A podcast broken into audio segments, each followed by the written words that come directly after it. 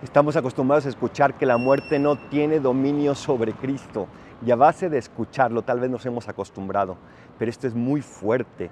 La muerte no llega ante Cristo porque Él es el Señor de la vida. ¿Cuántas veces permitimos que la muerte llegue a nosotros a través del pecado, de nuestros vicios, de nuestros comportamientos un poco a veces tontos? Es porque no hemos permitido que esta vida de Cristo llegue hasta nosotros. Pero Él ya venció. Simplemente tenemos que permitirle que venza también a en nosotros y a través de nosotros. Soy el Paradolfo, recen por mí, yo rezo por ustedes. Bendiciones.